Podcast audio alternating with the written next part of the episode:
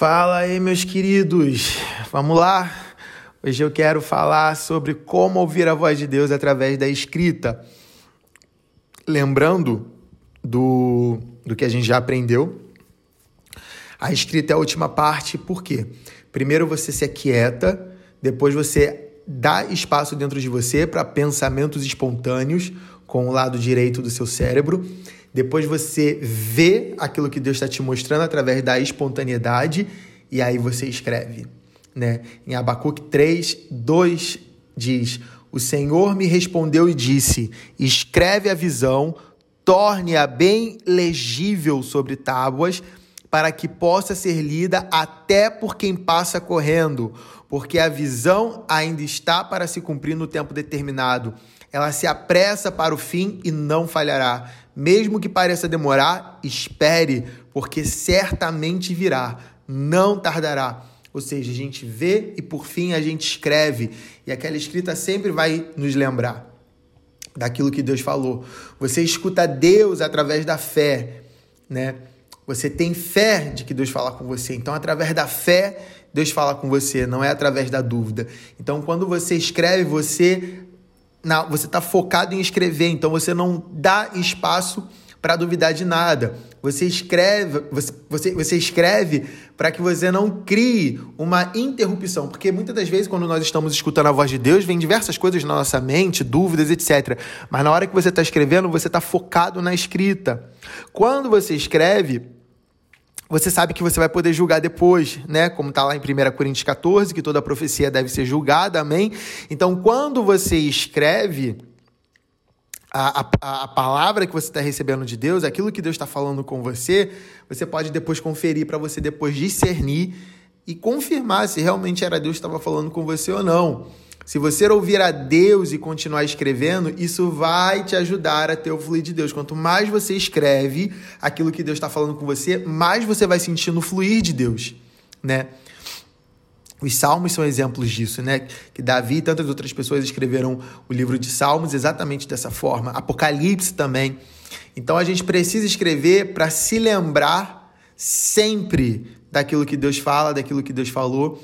E assim a gente pode checar, né? Aquelas palavras que já aconteceram, que ficaram no passado e as que ainda vão acontecer. Quando você escreve, você pode focar lá, tipo, uau, olha isso aqui, glória a Deus. Você pode dar glória a Deus, né? Glória a Deus. Isso aqui Deus já cumpriu. Não, isso aqui Deus ainda vai cumprir. Eclesiastes 5, 1 fala: guarde o pé quando você for entrar na casa de Deus. Che Chegar-se para ouvir é melhor do que oferecer um sacrifício de tolos que fazem o mal sem se dar conta, que a sua boca não se precipite, nem se apresse o seu coração em pronunciar uma palavra diante de Deus, porque Deus está nos céus e você aqui na terra, portanto, sejam poucas as suas palavras. Muitos de nós, é, quando pensa, quando nós pensamos em oração, em orar, a gente pensa em falar, em falar, em falar, em falar, em falar. Mas eu acredito que oração é muito mais sobre você ouvir do que sobre você falar, porque é um relacionamento, né? É horrível a gente que só fala, fala, fala, fala e não deixa ninguém falar. Não, com Deus você fala, aí ele fala também. Então, na se você falar muito com Deus, você também tem que ouvir muito a voz de Deus.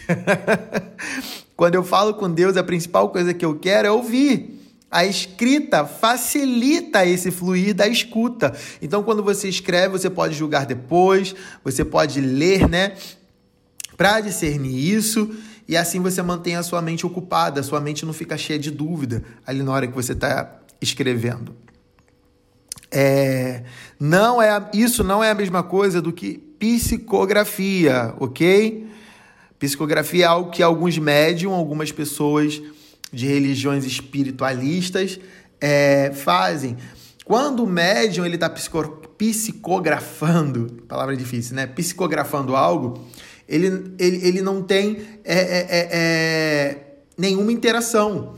É um espírito que está tomando posse ali do corpo dele e guiando a mão dele, né? Nós somos diferentes. Nós estamos conscientes e nós estamos interagindo com o Espírito Santo. Não tem espírito nenhum dominando o nosso corpo e controlando a nossa mão, né?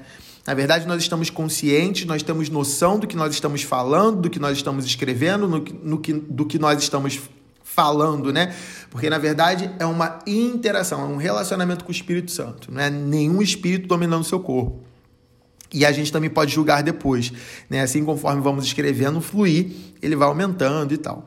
Então, você também não vai estar tá adicionando nada na Bíblia, tá? Você não vai estar tá escrevendo nada além daquilo que já está na Escritura, ok? Só porque você está escrevendo não quer dizer que você está escrevendo uma Bíblia. A Bíblia já foi feita, é a palavra de Deus ali escrita, né? Você não está adicionando nada ali, a palavra por si só já é completa. E tudo o que Deus falar com você vai estar de acordo com as Escrituras, de acordo com os princípios e conceitos das Escrituras. Porém, nem tudo que Deus te falar vai estar nas Escrituras. Tem base, tem princípios e conceitos, mas nem tudo está nas escrituras, né? Você pergunta, Deus, qual o nome que eu vou colocar na minha empresa? Ali não vai estar tá escrito, coloca o nome da sua empresa assim, assim, assado. Pelo amor de Deus, né? O nome da empresa que você vai trabalhar, o nome da rua que você vai morar, isso você não vai encontrar na Bíblia. É Deus nunca vai te levar a adorar ídolos, a uma posição de orgulho, a fazer algo também que as escrituras diz que você não deve fazer. Então, quanto mais a gente se aprofunda na palavra de Deus, na Bíblia, a chance de errar falando alguma besteira diminui. Então, uma forma também da gente julgar as profecias é compará-las com as escrituras. Nada mais precisa ser adicionado às escrituras. Então, se você está escutando algo, se você está recebendo algo, se se não tem a ver com aquilo, com os princípios e conceitos da, da, das escrituras, da Bíblia, da palavra de Deus, então não é de Deus. Então a gente também tem que julgar as profecias de acordo com a Bíblia, tem que ter coerência bíblica, com o caráter de Deus, com cosmovisão bíblica correta. Então, antes da gente querer profetizar por aí, a gente precisa mergulhar na palavra de Deus. João 10, 27, Jesus fala: As minhas ovelhas ouvem a minha voz, eu as conheço e elas me seguem. Lembra que eu falei de conhecer? Quer dizer intimidade, né? As minhas ovelhas ouvem a minha, a minha voz, eu tenho intimidade com elas, por isso que elas me seguem. Muito mais importante do que ouvir é seguir. Tem gente que só ouve, ouve, ouve e não segue algo que eu ouvi do Brunão Morada que, assim, marcou minha vida é: você recebeu uma vez uma palavra profética, Deus falou com você algo, uau, que lindo. Ele falou pela segunda vez, Uau, que lindo, ele está confirmando, que lindo. Terceira vez, não é que lindo, é toma vergonha na sua cara, porque se Deus já falou com você mais de três vezes sobre o mesmo assunto, é um sinal de que você está fazendo alguma coisa de errado, que você não está obedecendo. Então, a gente às vezes fica, ah, eu quero uma palavra, eu quero uma palavra. Não, eu quero obedecer a palavra. E tem coisa que eu não preciso nem de uma palavra profética, é só, abrir a Bíblia, é só eu abrir a Bíblia. Amém? Nós ouvimos e seguimos os direcionamentos que Deus dá. Para isso a gente quer ouvir, para seguir. Nós não somos guiados pelas circunstâncias, amém? Nós mudamos as circunstâncias. E assim como Jesus calou a tempestade, nós temos a mesma autoridade para fazer isso. Né? Então você também não vai se relacionar com as suas circunstâncias, ouvir a Deus a partir das suas circunstâncias. Não, você vai mudar elas. Então, quando você for escrever, Coloca a data, coloca a hora, coloca ali tudo que Deus está falando com você, tudo aquilo que você está sentindo de colocar, sabe? E que seja um material confidencial, né? Porque você vai colocar ali coisas muito particulares, é como um diário. Então, você precisa colocar isso num lugar que somente você tem acesso, né? Faz as perguntas a Deus, pergunta aquilo que você quer saber e escreve aquilo que ele colocar no seu coração, aquilo que você sentir no seu espírito de escrever. À medida que você for escrevendo, ele vai falando mais. Quanto mais você escreve, mais ele fala com você. Então você vai escrever o nome das pessoas, por exemplo, que você ora por elas, sabe? Aquelas pessoas que você sempre está orando por elas. E você vai pedir a Deus coisas para essas pessoas, estratégias para alcançá-las, abençoá-las, alguma palavra. Escreve ali, depois julga, entrega para aquela pessoa, sabe? Escreve pontos de oração, prioridades de oração. Escreve aquilo que você tiver é, em dúvida. Aliás, aquilo que você tiver dúvida se é Deus ou não. Pula uma linha, deixa ali em destaque. Ó, isso aqui eu não tenho certeza se foi Deus realmente que me falou. Coloca a prova né? E uma coisa, Deus só vai te dar revelações nas áreas que você tem. Gente, eu falei tudo embolado, né? Deus só vai te dar revelação na área que você tem responsabilidade e autoridade. Fora disso, ele não vai te dar uma revelação. É claro que ele pode te dar, mas assim, para que, que ele te daria uma revelação sobre o presidente da China se você não vai poder fazer nada além de orar? É claro, se você tem um chamado para a China, um chamado para interceder para lá, ele vai te dar, mas se você não tem, qual é a lógica? Deus vai te dar visões que tenham a ver com a sua responsabilidade, sobre a área que ele te chamou para trazer o reino. Então, geralmente, são coisas grandes que não temos capacidade humana de alcançar, né? Então, se você tem um chamado para tratar das feridas internas de pessoas, Deus vai te dar revelações nessa área. Se você tem um chamado para política, Deus vai te dar revelações para essa área. Deus vai te dar palavras para a área que você tem responsabilidade e autoridade. Em todas as vezes que ele te dá uma revelação, você tem autoridade sobre aquilo que você está recebendo e autoridade. Por isso que é sempre também importante dividir aquilo que você está recebendo com conselheiros espirituais. Você precisa ter conselheiros espirituais e quando você escreve, já está ali guardado, você não vai esquecer depois. Então você fala para a pessoa: olha, isso aqui que eu escrevi é o que Deus falou comigo. Ora comigo para saber se isso realmente é de Deus falando comigo. Vamos, vamos orar juntos. Você precisa de conselheiros espirituais. E quanto mais você vai discernindo, mais você vai ganhando confiança e mais você vai crescendo nisso. Então, é, é, cara, você vai discernir, caraca, isso aqui é de Deus. Pô, isso aqui não é, isso aqui é de Deus, isso aqui não é. Cara, você vai crescendo, vai ganhando confiança, você vai desenvolvendo o seu dom. É como se fosse um músculo. Você vai perceber quando você errar, porque você vai errar. Esse negócio de, ah, eu nunca erro, a pessoa não pode errar. Eu não conheço ninguém profético que não tenha errado.